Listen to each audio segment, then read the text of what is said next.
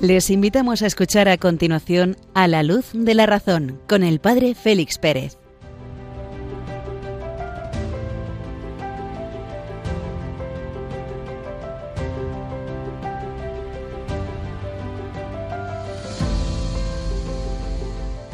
Muy buenas noches, queridos oyentes, queridos amigos de Radio María.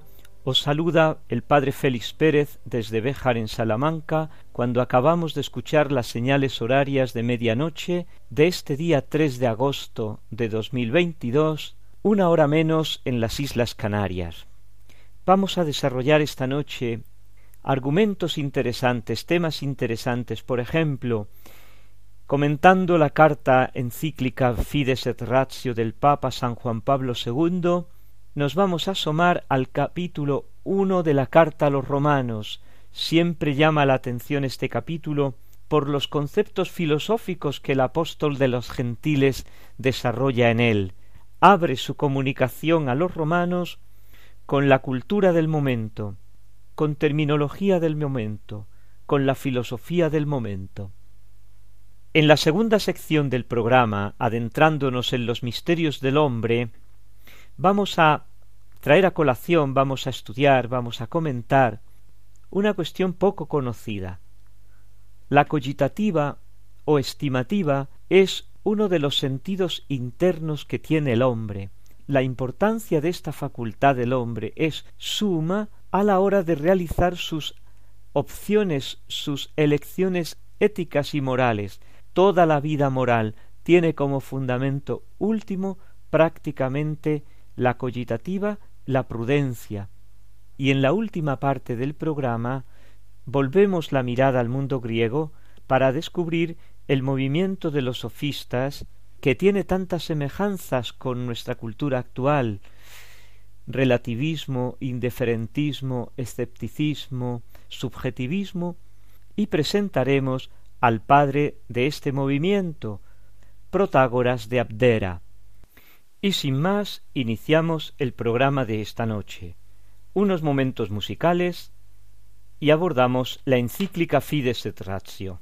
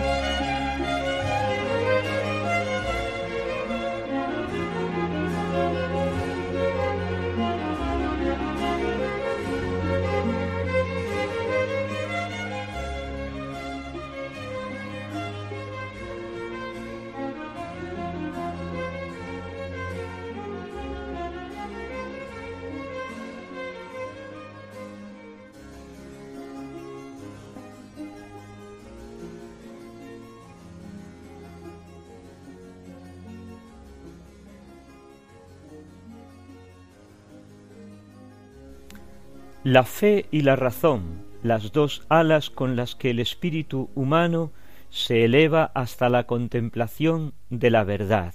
Nos vamos a detener esta noche en el número 22 de la encíclica. Creo que es uno de los números clave para entender todo el desarrollo de la misma. La presentación que el Santo Padre hace de los datos de la Sagrada Escritura son verdaderamente impresionantes, son riquísimos. Y en este número 22 el Santo Padre nos presenta el contenido del capítulo 1 de la carta a los romanos. San Pablo, en este primer capítulo de su carta, como teniendo prisa por presentar a los romanos un misterio, desarrolla una argumentación exquisitamente filosófica con un lenguaje popular cual, a través de la creación, los ojos de la mente pueden llegar a conocer a Dios. En efecto, mediante las criaturas, Él hace que la razón intuya su potencia y su divinidad. Escribe así San Pablo, porque lo invisible de Dios, desde la creación del mundo, se deja ver a la inteligencia, a través de sus obras, su poder eterno y su divinidad, de forma que son inexcusables, porque habiendo conocido a Dios, no le glorificaron como a Dios, ni le dieron gracias, antes bien se ofuscaron en sus razonamientos, y su corazón insensato se entenebreció. ¿A qué se refiere aquí San Pablo? Primero, se le reconoce a la razón del hombre una capacidad que parece superar sus propios límites naturales. ¿Por qué? Porque los límites naturales de la razón son un primer límite, como un primer paso, el conocimiento sensitivo, es decir, el adentrarnos en el mundo material, de la creación para después acceder en otro peldaño al conocimiento intelectual, qué son realmente las cosas que mis sentidos me presentan. Y un tercer eslabón en ese conocimiento intelectual, en ese conocimiento humano, que nos lanza hacia lo más alto. ¿De dónde vienen todas estas cosas que yo veo y que yo comprendo? Y hacia dónde van, para qué sirven, cuál es el sentido. Y aquí es donde dice el Papa que la razón del hombre queda como elevada hacia lo más alto, porque puede llegar a conocer al Creador. Desde el momento en que puede reflexionar críticamente sobre los datos sensoriales, argumentando sobre estos datos de los sentidos, puede alcanzar la causa que da lugar a toda la realidad sensible. Con terminología filosófica podíamos decir que en este importante texto paulino se afirma la capacidad metafísica del hombre, entendiendo metafísica en su sentido primario y genuino, aquello que está más allá de la física, aquello que está más allá de mis sentidos, aquello que está más allá de lo que perciben mis sentidos. Según el apóstol, en el proyecto originario de la creación, la razón tenía la capacidad de superar fácilmente el dato sensible para alcanzar el origen de todo, el Creador. Y ahora entra el segundo momento. Debido a la desobediencia con la cual el hombre eligió situarse en plena y absoluta autonomía respecto a aquel que lo había creado, quedó mermada esta facilidad de acceso al Dios creador. El segundo momento, pues, es el momento del pecado, de forma que son inexcusables porque habiendo conocido a Dios, habiendo tenido la capacidad natural de conocer a Dios, no le glorificaron como a Dios, ni le dieron gracias, antes bien se os buscaron en sus razonamientos, y su insensato corazón se entenebreció. Jactándose de sabios, se volvieron estúpidos. Seréis como dioses.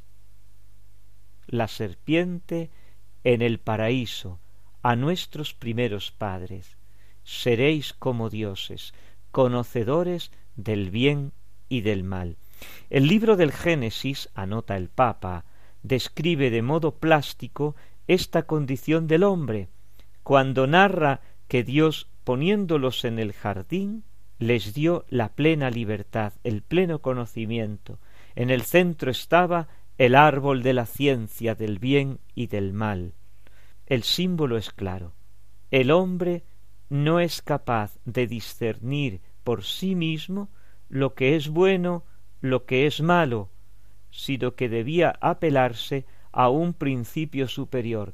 ¿Cuál es ese principio superior? El árbol de la ciencia del bien y del mal, que está en el medio del jardín. Dios ha dicho que no comáis de él, y se enzarzan en una pelea dialéctica con el espíritu de las tinieblas, con Satanás, con la serpiente, que al final quedan, como dice en la carta a los hebreos, obnubilados en sus razonamientos y su corazón insensato se entenebreció. Aquí lo dejamos. Vemos cómo la capacidad natural del hombre de conocer la belleza de la creación, el plan de Dios, queda ofuscada desde el primer momento por el pecado original, por esa elección de nuestros primeros padres en contra de la sabiduría de la inteligencia, de la ciencia, de la bondad divina, unos momentos musicales.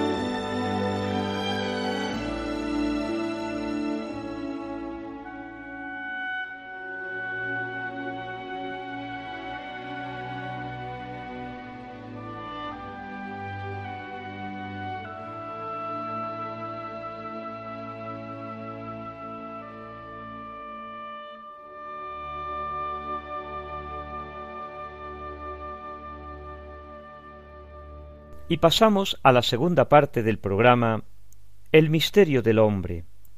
Nos adentramos en los secretos del hombre para poder comprendernos mejor, para poder entender cómo somos, cómo actuamos, qué somos y qué tenemos que hacer.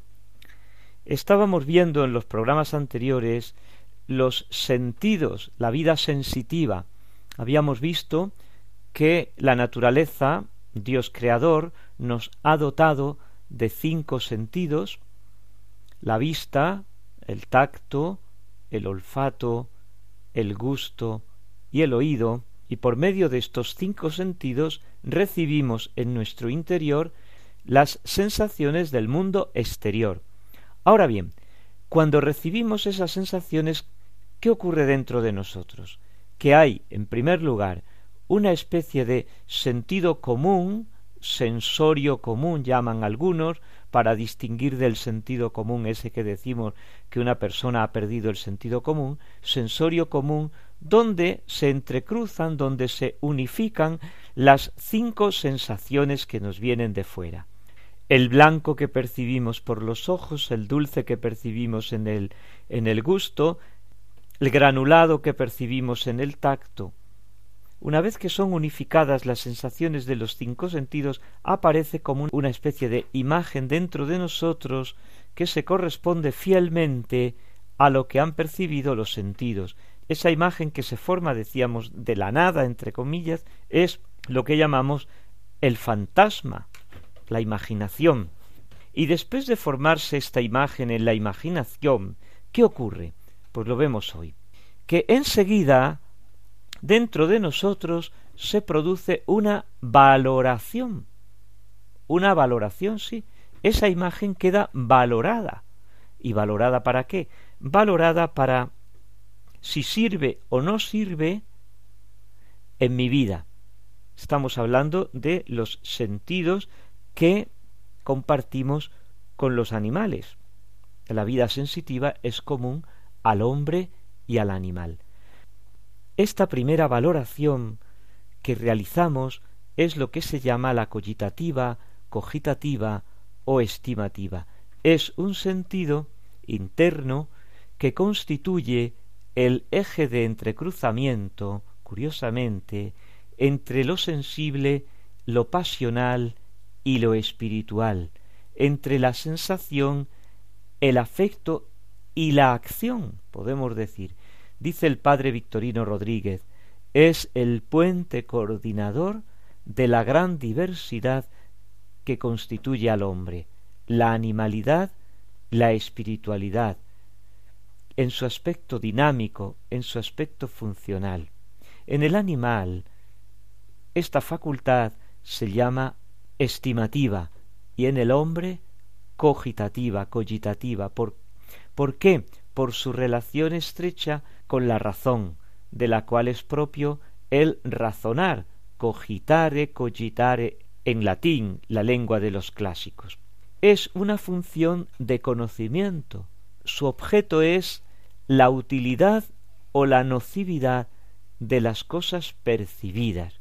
Pero la utilidad no es una cualidad sensible, no es algo que las cosas tienen. Un, un ratón no es útil por sí mismo para el para un gato, sino que es una relación, una relación que no puede ser percibida por ningún otro sentido, porque no es una cualidad propia del ser percibido. No percibida por los sentidos externos, es percibida por este sentido interno específico, la estimativa, la cogitativa. Por tanto, con este sentido nuevo que acabamos de descubrir, no sólo se percibe un objeto, sino otra cosa que no está dada de forma explícita en el objeto, que es el efecto, el fin, la acción futura de la cosa percibida. El lobo percibe, el lobo percibe una oveja, porque está balando en el prado. Y dentro de él, dentro del lobo, se forma, se forma esa imagen de la oveja, pero el lobo enseguida la relaciona con su necesidad de comer, con su necesidad de vivir. El lobo se dirige al futuro imaginado, aunque se lo imagine confusamente. Tenemos que admitir esta facultad distinta tanto de los sentidos externos como de la imaginación, porque observamos que el animal, nosotros en cierta medida, busca o huye de ciertas cosas, no porque sean buenas o sean malas de sentir, no porque sean buenas o sean malas de sentir, por ejemplo, amarga al gusto, punzante al tacto, sino porque son útiles o nocivas, lo cual no es percibido por ningún sentido. La oveja huye del lobo, no porque le desagrade su color o su forma, sino porque tiene el presentimiento de su mal de su maldad, de su malignidad. El pájaro elige un trozo determinado de paja para hacer su nido, no porque le resulte agradable a la vista, sino porque percibe que puede servirle sólidamente para construir el nido. Como vemos, la cogitativa, la estimativa, se aproxima a la inteligencia hasta cierto punto. Obra una especie de principio de abstracción porque va captando una relación entre los distintos fantasmas, imágenes que yo tengo dentro. Y esta relación es algo concreto, de dos, de dos imágenes que pongo en relación, una que me conviene o que no me conviene. Se trata de una relación de utilidad de este elemento concreto para tal cosa concreta. Y esto le hace, como lo veremos próximamente, distinto del conocimiento intelectivo el cual versa, se trata de cuestiones universales, generales. Los antiguos llamaron a este sentido razón particular, entendimiento pasivo, tiene la facultad, tiene la función clave de permitir que nuestro entendimiento, que tiene por objeto conceptos universales, pueda descender a lo concreto y a lo singular. Dice Santo Tomás, nuestra alma no conoce directamente el singular, nuestro intelecto, nuestra alma espiritual. Directamente lo conocemos por medio de las potencias sensitivas que reciben las formas de las cosas en un órgano corpóreo y así las reciben con determinadas dimensiones capaces de conducir al conocimiento de la materia singular. No es posible aplicar el juicio universal que el intelecto tiene sobre las cosas con las que trabaja el intelecto al acto particular, porque el intelecto no trabaja con cosas concretas, sino por medio de una potencia, dice él, intermedia que aprehende el singular, que capta el singular, formándose un cierto silogismo, un, cierto razonamiento, cuya mayor premisa mayor es universal, que es el juicio del intelecto, y la, la menor es singular, que es la aplicación de ese principio general a una cosa particular, a una cosa concreta. Y la conclusión es la elección de esta obra singular. Esto es fruto de la cogitativa, esto es fruto de la estimativa en los animales en su medida, lo cual nos habla de la tremenda importancia que la cogitativa tiene en la vida concreta humana y especialmente en la vida moral. ¿Por qué? Porque toda la vida moral se va a asentar sobre este principio, se va a asentar sobre este silogismo, sobre este razonamiento. ¿Qué tengo yo que hacer en este caso concreto? Teniendo en cuenta los principios universales. De ahí que esta facultad, la cogitativa, es sumamente importante. Santo Tomás explica cómo conoce el entendimiento los singulares. El entendimiento conoce de modo directo la naturaleza específica de las cosas. La casa sirve para vivir. El sol sirve para calentarse. Al singular, en cambio, llega por cierta reflexión, volviendo sobre las imágenes, volviendo sobre los fantasmas que decíamos que la imaginación ha elaborado. ¿Qué es lo que hace, pues, la cogitativa? El acto propio de la cogitativa es comparar, componer y dividir las intenciones individuales, lo concreto, igual que hace la razón superior, la razón intelectiva, el intelecto con los universales. Así como el intelecto forma juicios universales, la cogitativa forma juicio de los singulares. Este juicio se denomina el experimentum. Esto quizá ya no sea más conocido. La experiencia, que es algo intermedio entre la memoria sensitiva y la intelección y el mundo superior. De la sensación, dice Santo Tomás, se origina la memoria en aquellos animales en que perdura la impresión sensible. La memoria, muchas veces repetida sobre una misma cosa, pero en diversos singulares, produce el experimento, pues experimento no parece ser otra cosa que tomar algo de las muchas cosas retenidas en la memoria.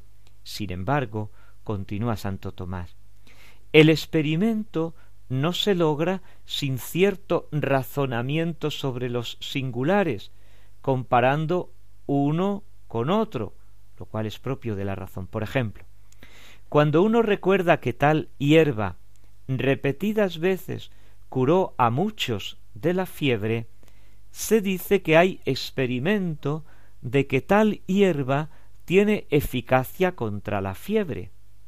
Mas la razón no se detiene en el experimento de las cosas singulares, sino que de los particulares sobre los que ha experimentado toma lo común, lo cual se consolida en el alma y lo considera a él sin considerar a ninguno de los singulares. Y esto común es lo que toma como principio del arte y de la ciencia. Por ejemplo, una vez que el médico consideró que esta hierba ha curado a Sócrates de la fiebre y a Platón y a otros muchos hombres en concreto, tiene el experimento. Pero cuando su consideración llega a generalizar que tal especie de hierba cura la fiebre sin más, esto ya es el arte médico, afirma Santo Tomás comentando a Aristóteles. Pero la cogitativa no termina ahí, sino que también tiene su papel en los juicios de la prudencia. ¿Por qué? Porque en la prudencia, que es la recta razón de obrar en cada momento concreto, hay un principio universal, la premisa primera que decimos, y un caso particular al que yo tengo que aplicar ese principio universal y es el que tengo que realizar, pues ese silogismo prudencial, ese razonamiento prudencial hace que la cogitativa intervenga en el segundo momento, en la premisa menor. En los actos de nuestra prudencia, nosotros, aunque lo hagamos de modo inconsciente, procedemos al modo de un silogismo. Por ejemplo, premisa mayor, no hay que robar. Esto que me están proponiendo ahora mismo es un robo. Por tanto, yo no acepto lo que me están proponiendo. La proposición o primesa mayor es principio universal. No hay que robar. Esto que me están proponiendo en este momento es la premisa menor, lo que yo estoy percibiendo con mis sentidos en este momento. Y la conclusión es pues que yo no acepto esto que me están proponiendo. Cuando falla la cogitativa una persona puede tener buenos principios, pero nunca sabe aplicarlos en concreto. Vamos a considerar en último lugar un aspecto sumamente interesante de la cogitativa. No solamente que está en el límite, podemos decir, del razonamiento en el caso humano, de la intelecto, de la inteligencia superior, sino que también está en el límite de los sentidos internos respecto al apetito a la acción, a la voluntad. ¿Cómo es esto? Es la facultad que ejerce influencia objetiva inmediata sobre el apetito sensitivo, provocando de modo inmediato los movimientos pasionales, pues ella precisamente, la estimativa en los animales, la cogitativa en el hombre, es la que capta la nocividad o la conveniencia de tal o cual objeto alcanzado por los sentidos externos o internos y por tanto provoca dentro de mí la inclinación hacia ellos para alcanzarlos o huir de ellos, para evitarlos, con las consiguientes alteraciones físicas que nos vuelven aptos para tales movimientos, la alteración de la presión de la sangre, cambios de color, palpitaciones, efectos en la piel, por tanto, la cogitativa es la facultad que provoca de modo inmediato los movimientos pasionales. Las demás facultades lo hacen, pero es a través precisamente de la estimativa, de la cogitativa. Y de este modo podemos entender que colabora subsidiariamente en los actos volitivos, es decir, en los apetitos. La voluntad puede amar, apetecer, gozarse en las cosas sensibles, pero la voluntad para moverse necesita de una concreción. A mí me gustan las manzanas. La voluntad, yo amo las manzanas. Delante de mí tengo un frutero lleno de manzanas. ¿Y por qué me decido a esta en concreto? Pues eso es también intervención de la estimativa, de la de la cogitativa. Por ejemplo, pues me he decidido por una que está un poquito picada, porque de esa manera la aprovecho. Y para concluir, también se le atribuye una actividad simbolizadora. Sí, a la cogitativa. Ella se expresa mediante símbolos, determinadas imágenes que quedan ahí cargadas de un contenido afectivo. El experimento consiste en un proceso inductivo por el que se van reiterando situaciones semejantes y se saca una experiencia, una realidad determinada que pasa a tener un significado, una enseñanza, una lección. En esta imagen que yo ahora voy a conservar en mí, la conservo rodeada de una especie de celofán, de una especie de forro, que son las sensaciones, las experiencias, las impresiones que yo he tenido en torno a esta imagen, aquella silla donde se sentaba mi abuela, es para mí una silla especial entre todas las sillas que hay en casa. Estos símbolos, si se han formado a partir de experiencias traumáticas, pueden distorsionar la realidad y dan pie a ideas equívocas sobre ciertas realidades y aquí comienza la terapia la psicoterapia simbólica, que tiene que ir montando y desmontando las impresiones vividas que están en torno a determinadas imágenes. Y concluimos. ¿Concluimos cómo? Concluimos dejando estas imágenes y estas impresiones en un archivador, en un almacén, que es la memoria de la que hablaremos en próximos programas unos momentos musicales y nos aguarda ya el autor y su obra.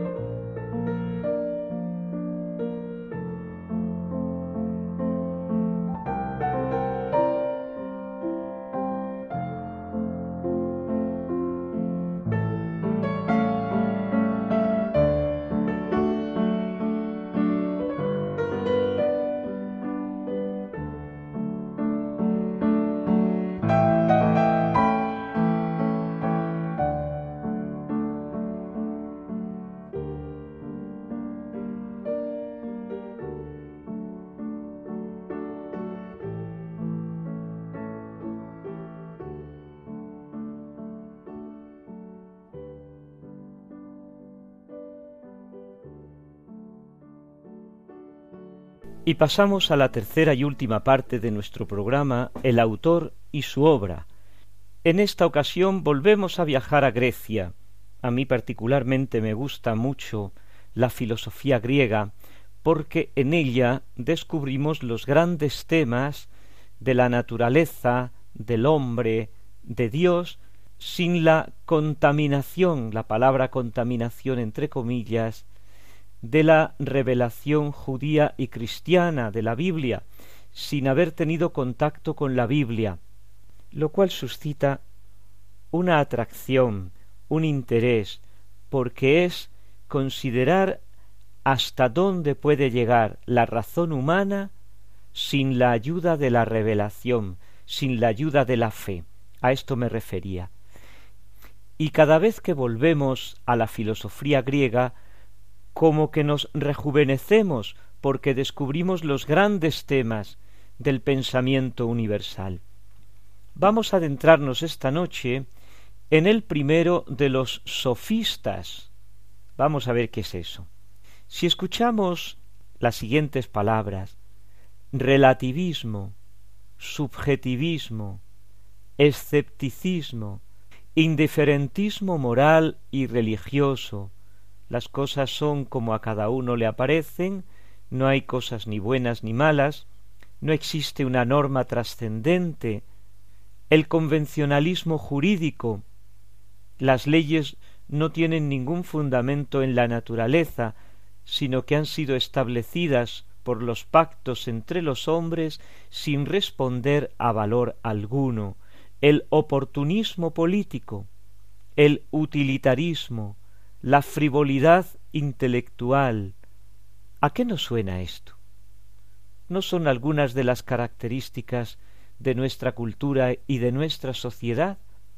Pues curiosamente son características que se pueden individuar en el fenómeno de los sofistas, aquellos filósofos, entre comillas filósofos, que abundaron en el siglo V antes de Cristo en Grecia, y de ellos vamos a hablar esta noche en particular de Protágoras de Abdera, el primero de estos sofistas. Desde el siglo V comienza una fase nueva de la filosofía en Grecia. Este periodo se caracteriza esencialmente por la vuelta del hombre sobre sí mismo, a la preocupación por el mundo que han tenido los filósofos que llamamos los físicos, los jonios, que se han preocupado por la naturaleza y el principio del que brotan todas las cosas, surge ahora la preocupación por el sujeto, por el hombre, un movimiento de pensamiento que se desarrolla en el mundo griego principalmente en el siglo V, que se caracteriza como una corriente filosófica a la búsqueda del arte del persuadir en vez de buscar el fundamento de las cosas, la verdad de las cosas. La palabra sofista significa experto en el saber. Eran como maestros que se presentaban a las nuevas generaciones aristocráticas de una Grecia en ebullición, ha pasado, está pasando la Grecia de la aristocracia para dar lugar a la Grecia de la democracia. Y en esa Grecia de la democracia, el poder que va a brotar del pueblo, se necesitan convencedores, explicadores, y esos convencedores y explicadores de las cosas van a ser precisamente estos sofistas. De aquí se va a desarrollar el arte oratoria, el arte de hablar en público y el arte del gobierno. Como estos sofistas exigían un pago por sus lecciones, serán los ricos, los comerciantes, los enriquecidos los que pueden acceder a estas nuevas ideas. Diversamente a como estaban las escuelas filosóficas precedentes, la sofística no tiene una localización geográfica bien definida. Los sofistas provienen tanto de, la de Italia meridional, de Sicilia, del Asia Menor, de la Grecia. La novedad más significativa es que no les interesa tanto las colonias cuanto la ciudad de la madre patria, la polis en particular, donde se van a ir encontrando estos sofistas. Varias razones de orden filosófico y político dan lugar al nacimiento de estos sofistas. El esfuerzo metafísico de dos siglos buscando el origen de las cosas, buscando el fundamento de los seres, había resultado un poco desilusionador. Había multitud de opiniones, todos querían tener razón y finalmente pues no se ponían de acuerdo. Las mentes más elevadas habían buscado la causa primera de las cosas, habían llegado a conclusiones netamente contradictorias entre ellas. Ante este desconcierto es lógico que los pensadores del siglo V comenzasen a retener del todo inútil insistir en la investigación metafísica, sin haber estudiado antes a fondo quién es el investigador, es decir, quién es el hombre, qué es, cuáles son sus valores, qué capacidad cognoscitiva tiene. Y luego también están otras cuestiones de orden político, como acabamos de apuntar. La polis, la ciudad, comienza a organizarse y necesita de hombres que la gobiernen. Para este gobierno se necesitan hombres preparados y hombres elegidos, elegidos previa discusión en el ágora, en la plaza pública. Por tanto, el arte del bien hablar, el arte del convencer, van a ser fundamentales, el arte de la propaganda en el fondo, van a ser fundamentales en la polis griega. Entramos en Protágoras de Abdera. ¿Quién es nuestro autor de esta noche? Natural de Abdera se dice que fue educado por los acompañantes del rey persa Jerjes. Hizo varias visitas a Atenas, fue muy estimado por Pericles, quien le encargó redactar una constitución para la colonia panhelénica de Turis. Acusado de asebeia, de impiedad, por Pitodoro, condenado a muerte en el 416, pudo salvar su vida huyendo murió en su patria o en Sicilia a los ochenta años de edad. Es el más eminente de los sofistas. Platón le llama padre de la sofística. Le trata con respeto en el Protágoras, un diálogo de los mayores de Platón, aunque después lo ridiculiza un poco en el Teeteto, otro de los diálogos, por el tema de que cobraba por sus enseñanzas. Fue un sutil gramático, un brillante orador. En gramática, por ejemplo, se le atribuye haber iniciado el estudio científico y sistemático de las palabras, distinguiendo los géneros masculino, femenino y neutro, las partes de la oración, el sustantivo, el adjetivo, el verbo. En retórica distinguió las partes del discurso. Enseñó durante cuarenta años, haciéndose muy rico con sus lecciones. De sus obras quedan escasos fragmentos, la verdad, destructores, contradicciones sobre los dioses, el ser, el gran discurso. Su fondo filosófico procede de Heráclito y de los atomistas de Abdera. Está dominado por la idea del cambio incesante de las cosas. No hay nada fijo ni estable. Atención, solamente podemos conocer los fenómenos que impresionan nuestros sentidos. Esto nos suena familiar a los que venimos escuchando la segunda parte de este programa últimamente, que versa sobre los sentidos externos y los sentidos internos como fuente del conocimiento singular. Bueno, pues podemos decir que Protágoras se detiene aquí, en este conocimiento. De aquí proviene su subjetivismo sensista, su relativismo y su escepticismo. No habiendo nada estable y percibiendo cada uno la realidad a su manera, no existe una verdad universal. Sino tantas verdades como individuos. Cada uno es la norma de su verdad. Por tanto, todas las apariencias que recibimos por nuestros sentidos son verdaderas. Lo que es verdad para uno puede no serlo para otro. Por tanto, las cosas ni son ni no son, ni son ni dejan de ser, sino que están en un continuo fluir. Estamos aquí escuchando y leyendo prácticamente a Heráclito. En su obra sobre la verdad escribe El hombre es la medida de todas las cosas, de las que son en cuanto que son y de las que no son en cuanto que no son. El significado de esta frase se ha discutido mucho. No ahora. El mismo Platón presenta varias versiones del significado es preciso de esta frase. En el Teteto, por ejemplo, Protágoras entiende por hombre al individuo. Por tanto, en el conocimiento, el conocimiento de cada individuo es distinto.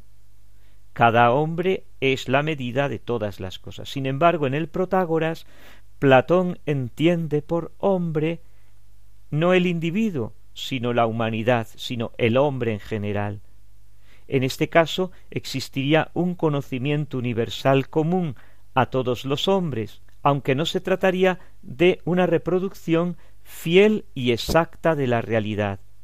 En los dos casos se trata de un relativismo, en uno de un relativismo absoluto, cada hombre es la medida de todas las cosas, y en la otra sería un relativismo moderado.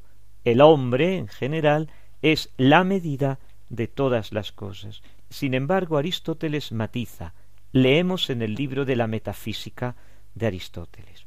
Protágoras afirma que el hombre es la medida de todas las cosas y con ello entiende el hombre que sabe y el hombre que siente. Estos son, pues, medida en cuanto poseen el uno la sensación, el otro la ciencia, por lo cual nosotros decimos ser la medida de los objetos. Por eso Protágoras no dice nada de extraordinario, mientras parece que haga un descubrimiento. Respecto a la moral, Protágoras enseña una moral convencional, pero no arbitraria, porque en definitiva la basas sobre los principios divinos del respeto a la justicia que Zeus ha comunicado a todos los hombres.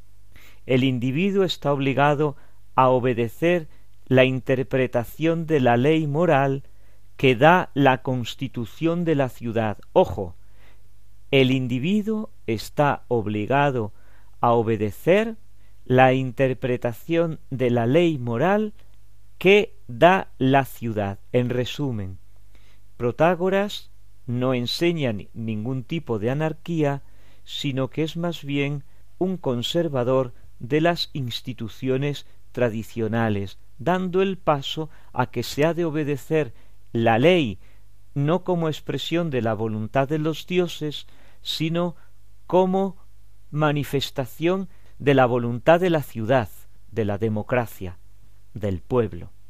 Y finalmente se ocupó también del problema religioso en una obra titulada sobre los dioses que no nos ha llegado a nosotros más que en un fragmento que dice así.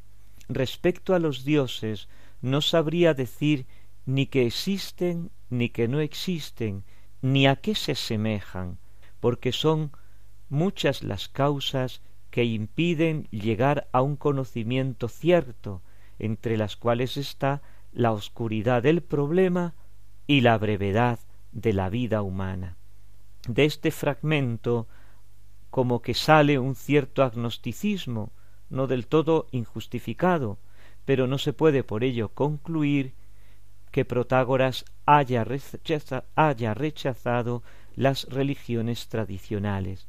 Hay que creer más bien, como hemos visto en la ética, que enseñe, dada la incapacidad del individuo de llegar a un conocimiento mejor, que el hombre debe seguir la religión tradicional, no porque los dioses existan, sino por, deberíamos decir, por conveniencia, por si acaso. Y con Protágoras se inicia este movimiento de la sofística, que abre las puertas de la reflexión filosófica al hombre como centro de la investigación, dejando un poco de lado las cuestiones, las grandes cuestiones de la metafísica, de lo que hay más allá de la fisis, de la naturaleza. Unos momentos musicales y concluimos el programa de esta noche.